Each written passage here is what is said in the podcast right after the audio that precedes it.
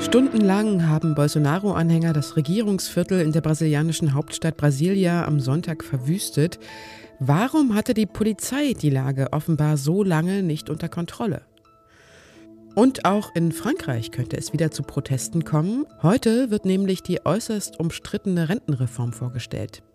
Darüber reden wir gleich in dieser Was jetzt Folge vom Dienstag, den 10. Januar und ich bin Elise Landschek. Aber jetzt wie immer erstmal die Nachrichten. Ich bin Matthias Peer. Guten Morgen.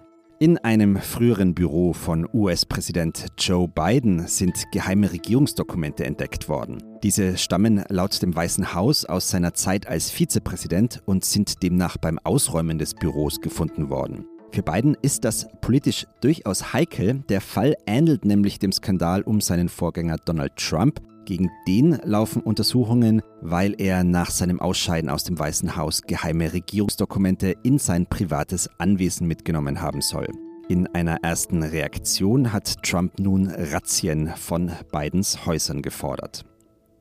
Im US-Repräsentantenhaus hat der neue republikanische Vorsitzende Kevin McCarthy nach dem historischen Chaos bei seiner Wahl nun eine erste Bewährungsprobe bestanden. Mit knapper Mehrheit haben die Abgeordneten einer neuen Geschäftsordnung zugestimmt. Sie sieht unter anderem vor, dass künftig ein einziger Abgeordneter ausreicht, um ein Misstrauensvotum gegen McCarthy einzuleiten. Das ist das Ergebnis eines Kompromisses, den der Republikaner am Wochenende mit seinen parteiinternen Kritikern eingegangen ist, um nach einer tagelangen Hängepartie im 15. Wahlgang gewählt zu werden. Redaktionsschluss für diesen Podcast ist 5 Uhr. Werbung. Wie geht es weiter mit der Europäischen Union? Präsidentschaftswahlen in den USA, EU-Parlamentswahlen, geopolitische Krisen und wirtschaftliche Schwierigkeiten. Wir suchen Lösungen für diese Herausforderungen. Am 19. und 20. März auf der digitalen Europakonferenz von Handelsblatt, Die Zeit, Tagesspiegel und Wirtschaftswoche. Über die Zukunft Europas sprechen wir mit Bundeskanzler Olaf Scholz, Wirtschaftsminister Robert Habeck und vielen mehr. Kostenlose Anmeldung unter europe20xx.de.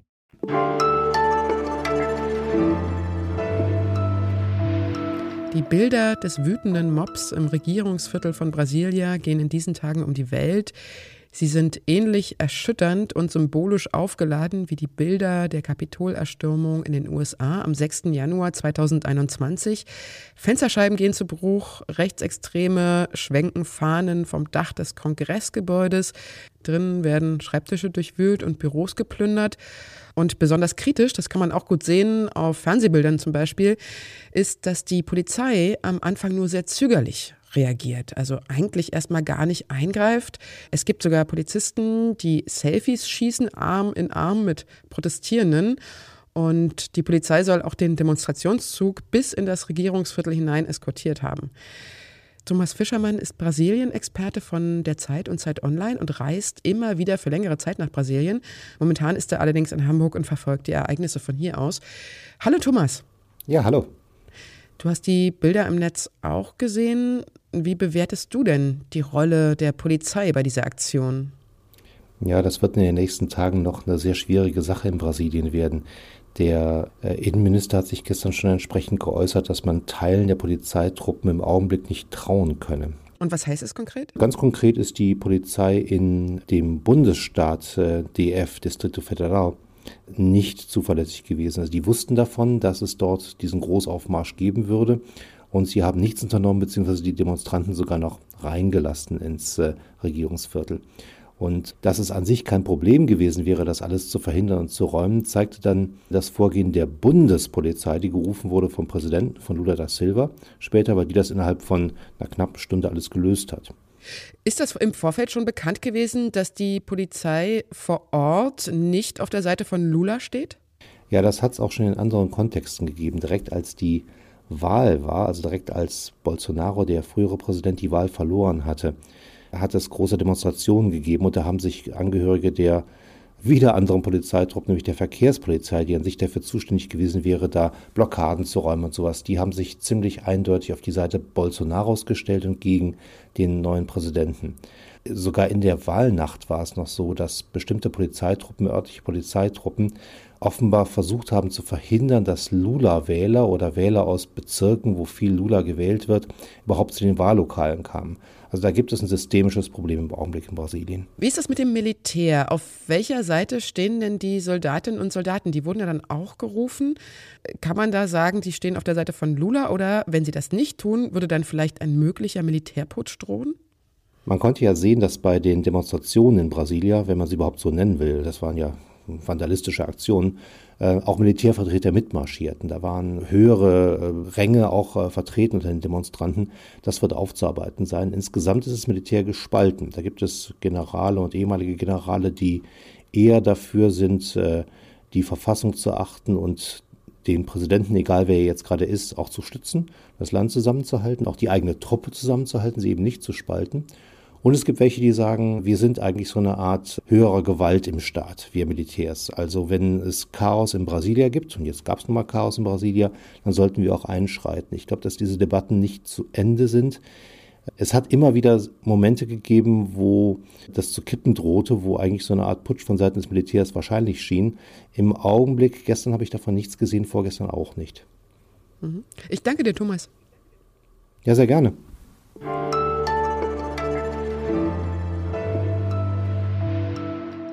Und sonst so? Wie relativ Zeit ist, das merkt man spätestens beim Jahreswechsel, wenn man es kaum fassen kann, dass jetzt schon wieder ein Jahr rum sein soll. Und wie lang so ein Jahr wirklich und messbar ist, kann übrigens je nach Kulturkreis völlig unterschiedlich sein. Wir in Deutschland nutzen den gregorianischen Kalender und befinden uns bekanntlich seit zehn Tagen im Jahr 2023. In Myanmar hingegen schreibt man erst das Jahr 1384, während sich Thailand bereits in der Zukunft befindet, also im Jahr 2566. In Marokko ist es nach islamischem Ritualkalender jetzt 1444, nach dem alten bäuerlichen Sonnenkalender hingegen schon 2972. Äthiopier befinden sich erst im Jahr 2015, deren Jahre haben aber immerhin noch 13 Monate. Wo man sich befindet, definiert also auch, in welchem Jahr man sich befindet. Zeit und Raum, alles relativ.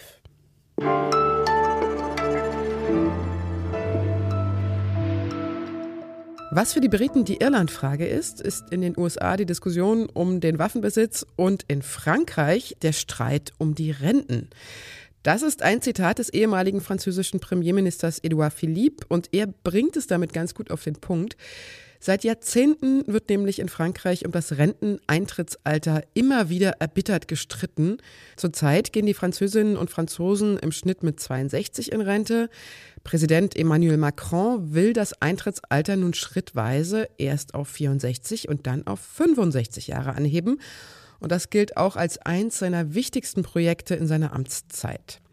Aber der Widerstand ist und bleibt groß. Keine Partei außer seiner eigenen trägt die Pläne mit und die Gewerkschaften drohen mit Protesten.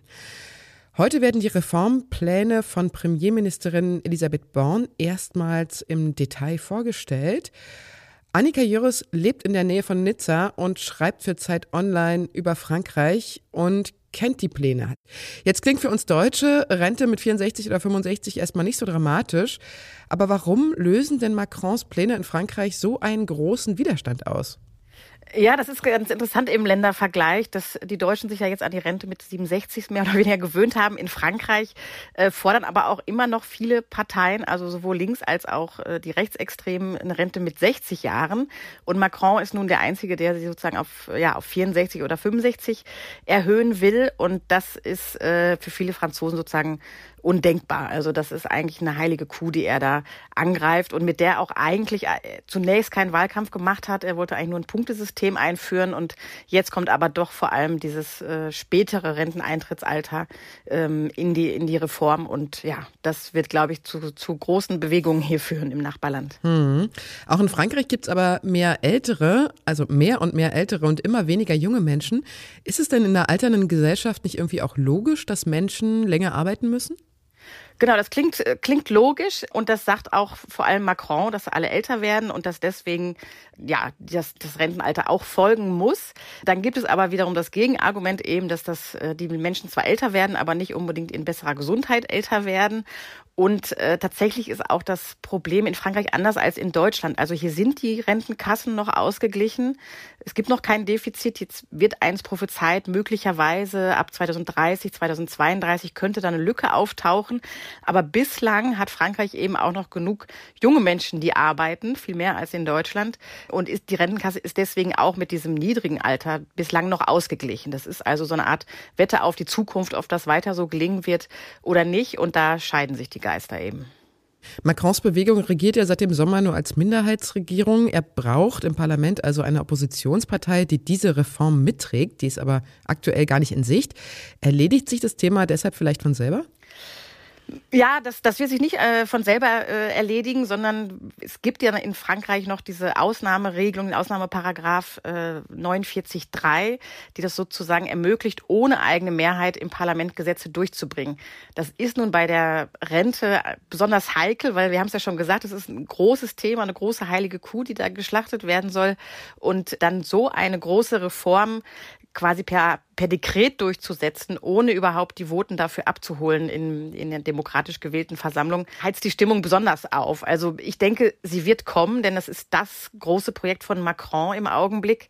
Aber dass sie noch nicht mal die Stimmen äh, erhält, die, die nötige Mehrheit im Parlament, äh, wird wahrscheinlich dann die, die Gegenbewegung sozusagen auf der Straße besonders anfachen. Könnte das sogar so weit gehen, dass es mit den Gelbwesten-Protesten vor vier Jahren vergleichbar ist, diese Unruhen? Tatsächlich gab es am Samstag wieder so einen ersten zarten Versuch. Da waren ein paar tausend Gelbwesten wieder unterwegs und kündigen jetzt auch weitere Samstage an. Also ausgeschlossen ist es nicht. Die sind ja damals für sehr viel weniger große Veränderungen. Da ging ja nur um Diesel-Centpreis. Ähm, um drei Prozent sollte der erhöht werden. Also für einen kleineren Grund sind die damals schon zu Hunderttausenden auf die Straße gegangen. Insofern möglich ist das. Danke dir, Annika. Gerne. Was jetzt ist jetzt vorbei, aber wenn Sie noch mehr Nachrichten von uns hören wollen, dann schalten Sie unser Update ein, heute ab 17 Uhr. Schreiben können Sie uns wie immer unter wasjetzt.zeit.de. Sich doch am besten einen schönen Tag heute, sagt Elise Landscheck. Wie warm ist eigentlich bei dir in Nizza? Ist es wärmer als hier? Oh, ist es kalt? Ich bin ja äh, in den Bergen bei Nizza. Wie viel Grad? Acht, glaube ah, ich. ja, wie bei uns. Ungefähr.